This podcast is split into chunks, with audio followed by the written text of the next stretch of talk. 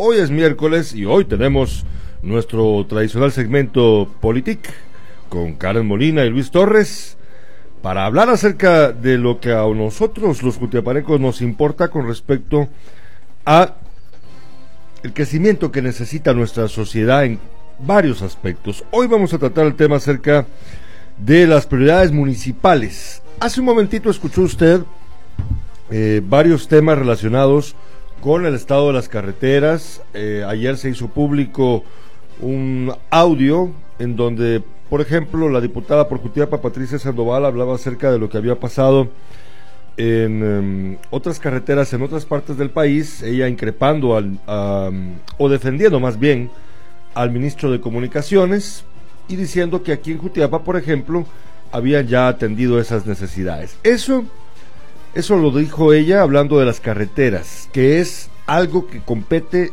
obviamente al eh, Ministerio de Comunicaciones. Pero eso nos lleva a pensar también en lo que ocurre con respecto a las obras en los municipios. ¿Cómo es que priorizan las autoridades municipales el gasto para las obras eh, que ejecutan durante su gobierno? ¿Están pensando en gastar el dinero en obras que resuelvan los problemas del municipio o están gastando dinero en cosas superficiales o no, no, no mm, precisamente necesarias. Quizás sí son, sí son algo que se necesite, pero no son prioritarias. Es el caso de algunas municipalidades a lo largo de los años que han construido, por ejemplo, edificios municipales o parques eh, se han remodelado los parques, como ha ocurrido aquí en Jutiapa, por ejemplo, pero no han invertido en drenajes, no hay un montón de, calles que no están ni siquiera adoquinadas y hay otros asuntos entonces que quedan pendientes en eh, producto de la falta de priorización. Esa es mi opinión. No sé si a ustedes, Karen y Luis, les parezca que ellos estén realmente haciendo algo eh, mal intencionado o simplemente mal pensado. ¿Ustedes qué piensan? ¿Será mal pensado o, mal intencionado? Karen, te escuchamos. Buenos días. Buenos días, Gerardo, y a todos eh, quienes nos escuchan. Es un gusto estar nuevamente acá con ustedes para conversar sobre estos temas a mi criterio, pues habría que hacer una evaluación de cada uno de los casos, ¿verdad? Porque sería muy aventurado decir si todos están actuando de determinada forma o no. Sin embargo, creo que la priorización en el gasto municipal pues es algo muy importante y que debiera llevar detrás una estrategia ¿verdad? Que de hecho es parte de todo un proceso de planificación, de planificación municipal, ¿verdad? De desarrollo municipal, que lo establece nuestro mismo ordenamiento jurídico a todos los niveles, la constitución, la ley de, de descentralización, la ley de consejos de desarrollo, en el código municipal también se establece que la municipalidad tiene que planificar y eh, en función de brindar los servicios públicos, ¿verdad? En primer lugar, garantizar el ordenamiento territorial y pues garantizar en términos generales el bienestar común de su jurisdicción, ¿verdad? Que es el municipio. Escuchamos Luis Torres, también aquí presente para el segmento Politic. ¿Cuál es tu opinión acerca de esto? Eh, gracias Gerardo, eh, buenos días Karen, buenos días a todas las personas que nos escuchan. Sí, el, yo creo que eh, es un asunto un poco más, más profundo y tiene que ver con, con, el sistema político en el que nos hemos desenvuelto. El nivel, el, los gobiernos municipales son el reflejo del gobierno central, un gobierno que tras décadas no planifica, que no es preventivo, que sus políticas públicas no están enfocadas al desarrollo eh, social, al desarrollo económico, al desarrollo integral, por así decirlo. Entonces, eh, debido a que somos un Estado paternalista y que todo lo venimos como degradando hasta llegar a, los niveles más, eh, más del pueblo, por así decir, eh, los, los, alcaldes muchas veces toman una postura eh, clientelar o populista. El asunto es que eh, ser alcalde es, es, es, una cuestión interesantemente complicada, porque tienen que atender temas de planificación, bueno, tienen que planificar, pero al mismo tiempo tienen que ser políticos. Ese es, yo creo que esa es una de las principales disyuntivas que, que se ha presentado acá en los gobiernos locales desde hace mucho tiempo. Ha habido alcaldes que tal vez tienen una, un buen planteamiento, eh, tienen propuestas de políticas públicas diseñadas para levantar los indicadores de, de los municipios, pero el asunto es que eh, tienen que, eh, bueno, si por ejemplo tienen una percepción de volver a reelegirse en cuatro años, pues tienen que hacer cosas que la que, que, le esté pidiendo la, población. Hay casos que, que, por ejemplo, hay comunidades que necesitan drenajes, que necesitan pavimento, pero el COCODE pide un campo de fútbol. Entonces, eh, yo creo que hay, hay, que, o sea, sí, sí es necesario elevar el nivel de gestión municipal, pero también, también la sociedad debe, debe de aportar en ese, en ese, en esa, en esa, en esa gestión. Y yo creo que uno de los principales problemas es de que la sociedad está divorciada del sistema político muchas veces. Yo he visto alcaldes que reciben en su despacho a personas que llegan a pedirles ayuda para la enfermedad de un familiar o porque se les murió un familiar o porque tienen una fiesta eh, patronal y quieren tenerla bien bonita, entonces le piden dinero al alcalde. Y el dinero que saca el alcalde para darles, pues es obviamente municipal, no es de su bolsillo. Eso, es, también, eso también forma parte del dinero mal gastado. Pero bueno, eh, me, me interesó mucho lo que dijiste Luis con respecto a que la gente debería de también tener en su mente una, las prioridades bien, bien centradas. Y lamentablemente es cierto que hay gente que, hay comunidades que luego piden cosas que no son las necesarias es verdad. Eso, eso eh, será porque nosotros, Karen, dentro de la mm, forma en la que está operando la sociedad, a través de los CODEDES y COCODES y todo esto, no han logrado sensibilizarse y no han llegado también liderazgos conscientes acerca de eso. ¿Será que pasa por ahí? Sí, yo creo que es indispensable tomar en consideración el papel que la ciudadanía juega en cuanto al desarrollo de su comunidad y del municipio, ¿verdad? Porque como lo planteaba Luis, es muy cierto, la, la ciudadanía se divorcia de lo que el gobierno hace, ¿verdad? Se le exige a las autoridades hacer determinadas cuestiones, pero no necesariamente como ciudadanos nos insertamos en ese proceso, ¿verdad? En este caso, todo el proceso de planificación de desarrollo municipal va desde lo local, desde lo comunitario, hasta, hasta el municipio, ¿verdad? Pero también es parte de todo un proceso nacional, porque a través del sistema de consejos de desarrollo, estamos hablando de que es toda una cadena, ¿verdad? Vas desde las propuestas del Consejo Comunitario de Desarrollo al Consejo Municipal de Desarrollo, al Consejo Departamental, luego está el Consejo Regional, el Consejo Nacional.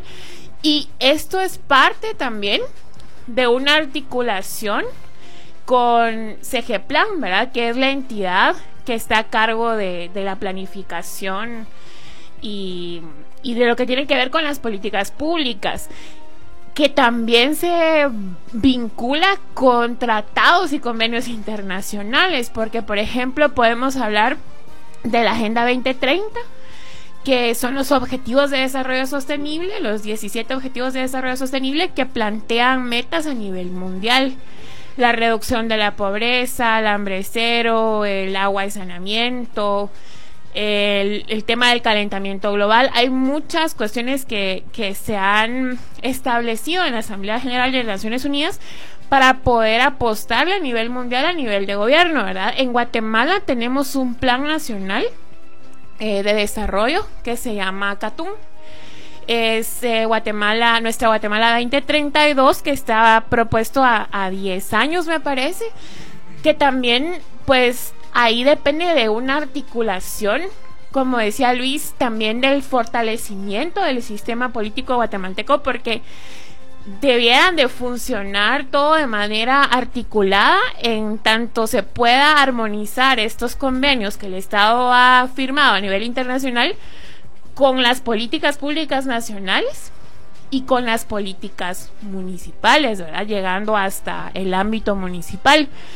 Entonces, eh, en esta priorización, creo que las autoridades, los alcaldes municipales deben tener muy en cuenta las prioridades nacionales, las prioridades eh, que se han establecido en esos planes para también llevar como una estrategia, tener una política más proactiva y no reactiva, ¿verdad? Porque porque a veces solo se va reaccionando de acuerdo a la coyuntura, pero no hay una planificación estratégica.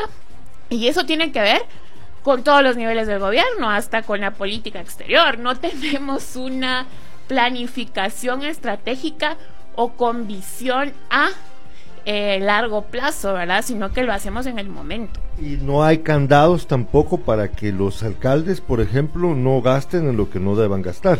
Es decir, si hubiese una ley que obligase a la autoridad municipal a acatar aquello que, por ejemplo, todas las directrices que ejemplan o otras instituciones puedan demostrar claramente que sean necesarias para el municipio, que no gasten en otra cosa que no sea en ello. No hay una ley que obligue a eso, ¿verdad? ¿O sí?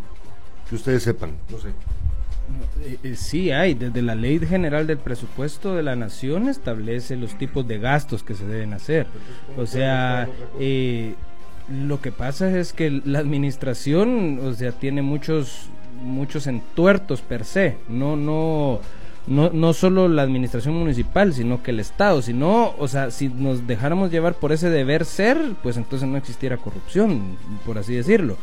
Entonces, eh, el, presupuesto tiene, tiene, tiene reglamentos bastante específicos. La, eh, por ejemplo, la, el año pasado em, la planificación que se hizo era priorizar en temas de agua y saneamiento por el por la limitante que no por la sanción que iba a poner la Contraloría General de Cuentas a los municipios que no tuvieran ya sus plantas de tratamiento el, el, asunto, eh, el, el, asunto es que administrativamente los alcaldes, eh, vuelvo a repetir, tienen que jugar un, papel político. Y por eso es tan importante que un alcalde eh, no tenga una visión de corto plazo, ni una, ni una visión encerrada nada más en su municipio. Tiene que tener un enfoque de estadista. Tiene que saber que a él le van a caer los problemas mínimos de la sociedad, como estaba como estabas diciendo hace un rato, que le llegan a pedir eh, recursos para una caja de, un fallecido, que,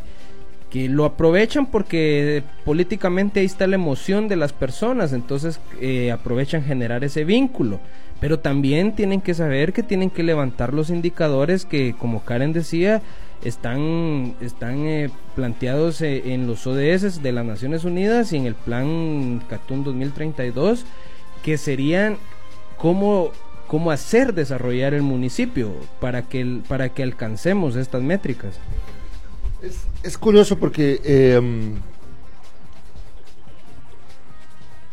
hay, hay municipios en el, en el país que han demostrado eh, sus autoridades una gran capacidad para, para gastar en donde deben gastar y han levantado los indicadores que ustedes mencionaban de forma espectacular y hasta han recibido el reconocimiento internacional por sus logros, por ejemplo en Pachalum. Es el, digamos, el más emblemático, el más conocido caso, pero, pero no solo ese, no solo ese, hay otros municipios, afortunadamente. Eh, tengo que decirlo porque eh, parte de la intención al plantear el día de hoy el tema que estamos tratando es para que la audiencia en los municipios que nos escuchan le exijan a sus autoridades que ya no vuelvan a cometer este error. Lo digo con claridad. Eh, ustedes van a Comapa, por ejemplo, y ven ese adefesio que construyó un alcalde hace unos periodos atrás, que supuestamente era el Palacio Municipal pero era una mezcla entre Palacio Municipal e iglesia y gimnasio y una, una cosa absurda. Mientras que muchas de las calles en el casco, en el centro de Comapa, estaban todavía de tierra. Entonces ahí es donde uno piensa, bueno, ¿por qué es que el alcalde gasta en esto que no es realmente necesario cuando nota la, la, precariedad en la que los vecinos tienen que estar moviéndose porque las calles están de tierra todavía? Lo que quiero decir es que es momento de que, que los vecinos tomen conciencia acerca de esto y le exijan a sus autoridades lo que Luis decía. Vaya, órale, necesita ayuda eh, cercana. El vecino, está bien que lo haga, pero que piense a largo plazo, es lo que vos decías, Luis. Karen, esto aplica también a nivel nacional, ¿verdad? Es decir, lo que vemos micro se vuelve macro y si no atendemos desde el principio como ciudadanos esto, no vamos a lograr avanzar. ¿Qué ejemplos podrías darnos de donde creas que sí ha funcionado eh, la presión, la, toma de conciencia y, posteriormente la presión ciudadana?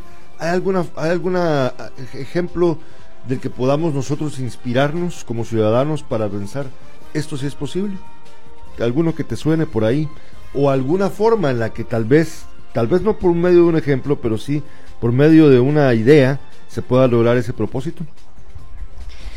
Bueno, yo lo que diría, ¿verdad? O enfatizaría, que lo hemos dicho acá muchas veces, es cómo el ciudadano también, que es al final donde recae la soberanía o el poder, digamos, que delegamos a nuestros representantes, puede exigir que se haga una mejor priorización en el gasto municipal.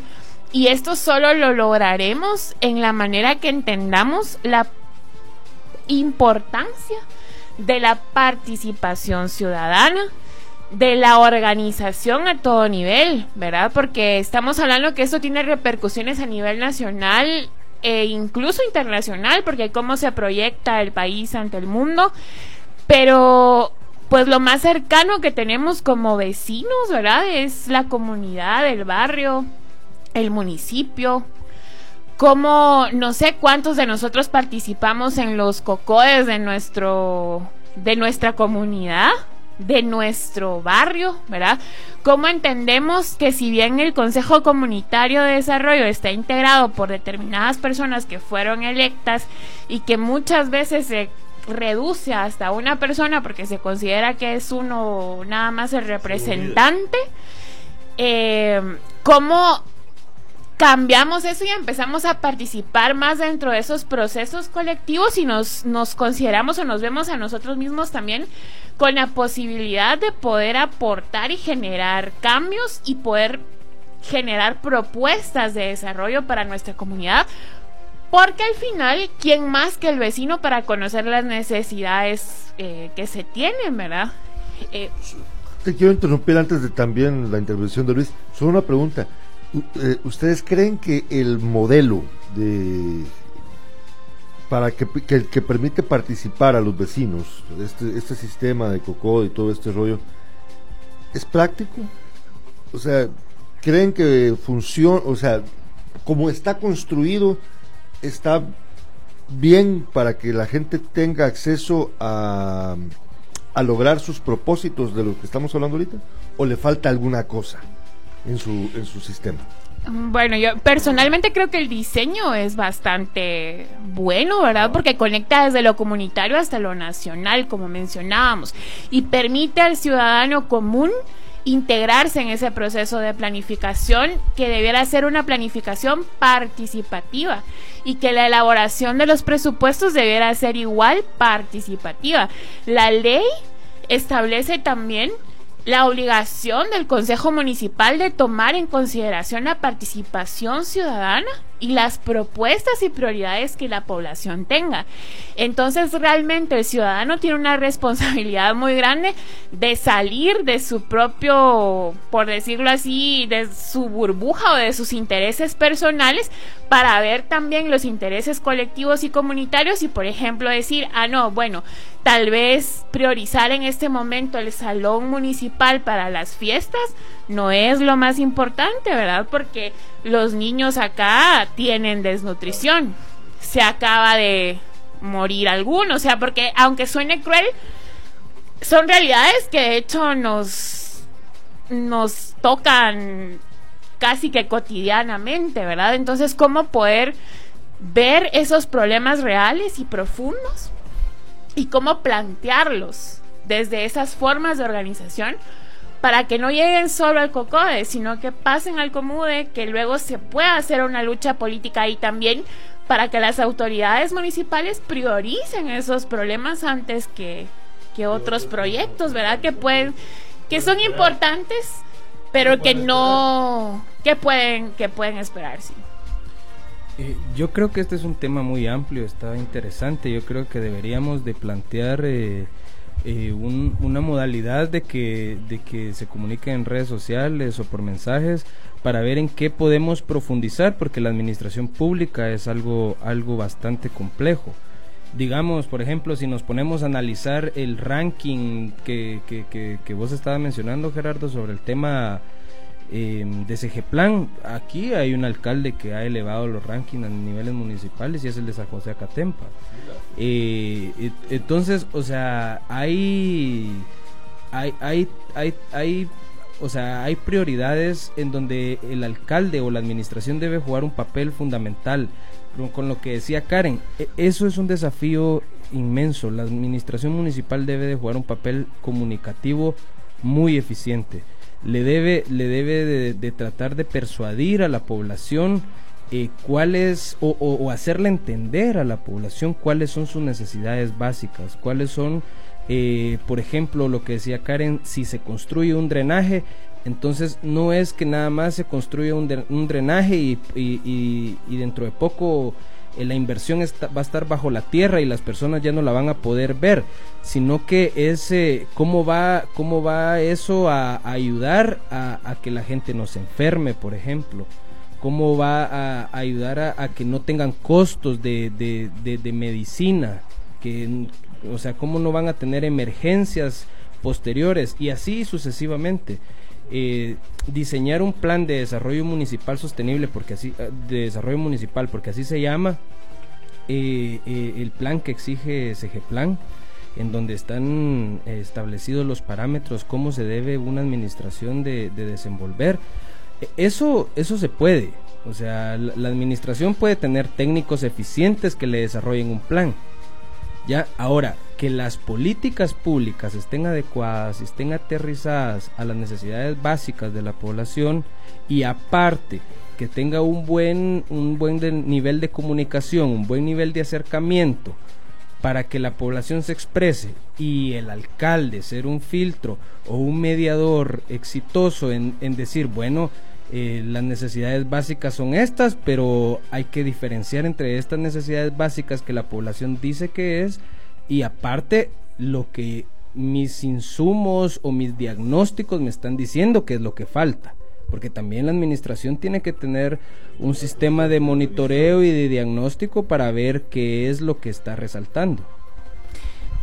Y que también, digamos, eso es parte de la gobernabilidad, ¿verdad? El poder eh, aumentar esos niveles de interacción entre, entre las autoridades y, y la población cómo estableces también mecanismos de comunicación o hasta de educación, ¿verdad? De poder cómo trasladar esto a, la población para que comprenda también las prioridades del gobierno municipal y cómo también el presupuesto está establecido, o sea, cómo puede ser transparente en ese sentido porque no puedes gastar así a lo, loco, o sea, arbitrariamente, sino que hay partidas presupuestarias establecidas que no puedes pasar de un, o sea, no tenés que gastar lo que colocaste ahí, ¿verdad? No, no cambiarlo en el camino, porque entonces ya caemos en, otro tipo de, cuestiones. Son las 7 con 29 minutos. Vamos a terminar en breve, pero antes,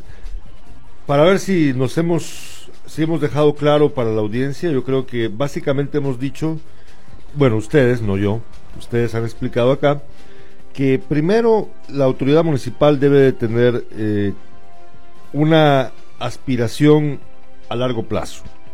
Las autoridades municipales deben de saber que su cargo es para crear algo positivo para el municipio, más allá de lo momentáneo, ¿verdad?